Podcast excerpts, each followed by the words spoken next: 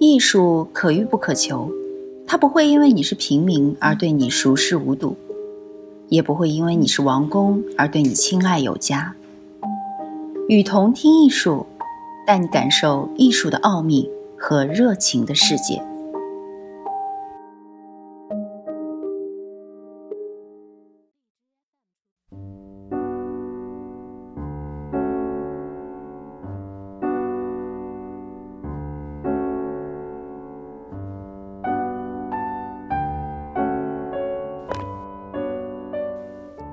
阅读应该是一种享受。首先，我要坚持的就是，阅读是应该是一种享受，既不能帮你获得学位，也不能助你谋生糊口，不能教会你驾船，也不能告诉你如何发动一辆故障的汽车。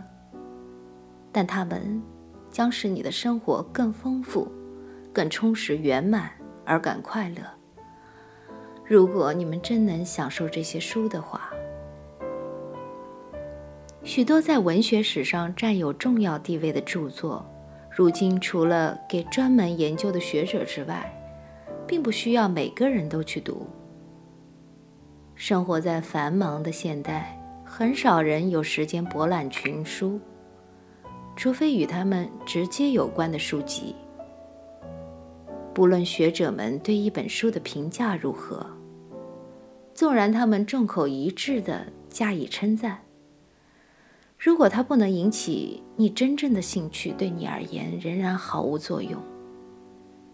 别忘了，批评家也会犯错误。批评史上许多大错，往往出自著名批评家之手。你正在阅读的书对于你的意义，只有你自己才是最好的裁判。每个人的看法都不会与别人完全相同。最多只有某种程度的相似而已。如果认为这些对我具有重大意义的书，也该丝毫不差的对你具有同样的意义，那真毫无道理。虽然阅读这些书使我更觉得富足，没有读过这些书，我一定不会成为今天的我。但我们请求你，如果你读了之后觉得他们不合胃口，那么。请就此搁下，除非你真正能享受到它们，否则毫无用处。没有人必须尽义务的去读诗、小说或者其他可归入纯文学之类的各种文学作品，他只能以乐趣为了乐趣而读。试问，谁能要求？那使某人快乐的事物，一定也要使别人觉得快乐呢。读书的快乐乐趣，并不需要下流或者肉欲。往昔的智者们都认为，只有知识的快乐最令人满足，而且最能持久。养成阅读的习惯实在受用无穷。很少运动能让你在过了盛年之后，仍能从中从其中获得满足。除了读人牌游戏、打棋谱、填字谜外，很少有游戏能不需要同伴而独个人玩。阅读就没有诸如此类的障碍。几乎没有一种工作能像阅读这样，只除了针线活儿、针线活儿。但缝纫编织只是使用手指，无法约束不安定的精神，随时随地可以开始。一旦有要紧事。不得不做时，又能立刻放下。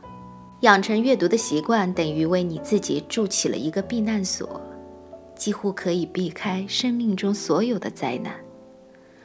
我说几乎，因为我不能强辩说阅读可以缓解饥饿的痛苦和失恋的悲哀。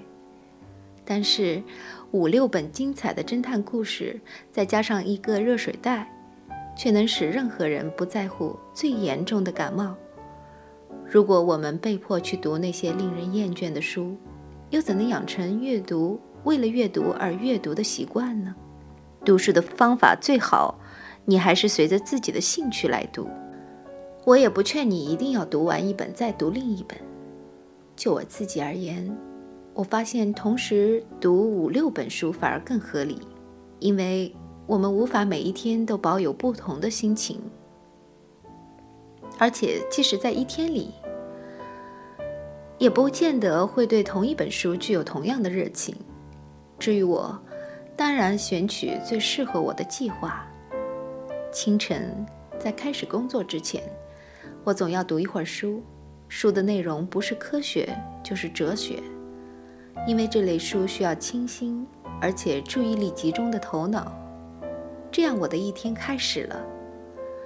当一天的工作完毕，心情轻松，又不想再从事激烈的心智活动时，我就读历史散文、评论与传记。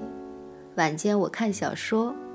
此外，我手边总有一本诗集，预备在有读诗的心情的时候去翻阅它。在床头，我放一本可以随时取看，也能在任何段落停止，心情一点都不受影响的书。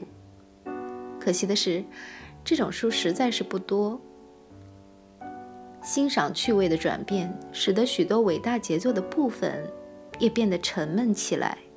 今天，我们不需要再为十八世纪最为人喜好的道德论伤脑筋，也不必再为。十九世纪流行的冗长的风景描写费神，懂得如何跳读，也就等于懂得如何阅读，才能既有益又愉快。但我可没法告诉诸位学习跳读的方法，因为这种技术我自己从来没有学会。我是一个很差劲的跳读者，我怕会漏掉一些可能对我有用的部分。因此，我不得不读尽许多只能让我感觉疲倦的部分，而且每次当我一开始跳读，就无法停止，一直到全书终了为止。自己心中非常不满，因为我觉得这样做是不公平的，禁不住会想，我似乎像根本没有读过这本书一样。文学上的自以为是，无论处于何种形式，都是可憎的。某一类愚人，他们看不起同伴，只是因为他们对某本书的评价意见不一致，这真是不可原谅。此外，在文学鉴赏方面的自炫也非常可厌。即使所有最好的批评家都对某本书给予了极高的评价，而你独不以为然，你也不要觉得不好意思。不过，对于你自己从未读过的书，最好不要加以恶评，请别以为快乐就是不道德的。所有的快乐本身都是好的，知识它们造成的后果，常使敏感多虑的人想要逃避。快乐并不需要下流或者肉欲。往昔的智者们都只认为，知性的快乐才是最令人满足，而且最能持久的。天才常常被使用的漫不经心。但我自己绝对不会以这个字眼去称呼那些有三四本成功的剧本或两三本成功的小说的作家。在我心目中，天才是一种非常稀贵的品质。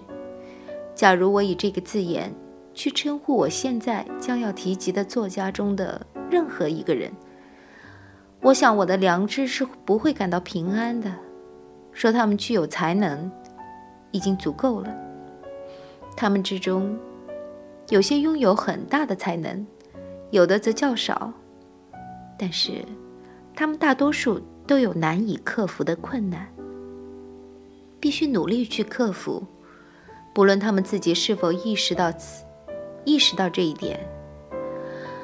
为了要创造一个国家的文学，他们必须从自身所受的外国的影响的重重重障碍中开出新路来。诗歌是文学的春花与桂冕，它无法变成平凡无奇。很多诗人一生中写过许多诗集，可是往往只留下两三首真正的好诗。我认为这已足够评价他们，只是我不愿意读那么多，收获却如此甚少。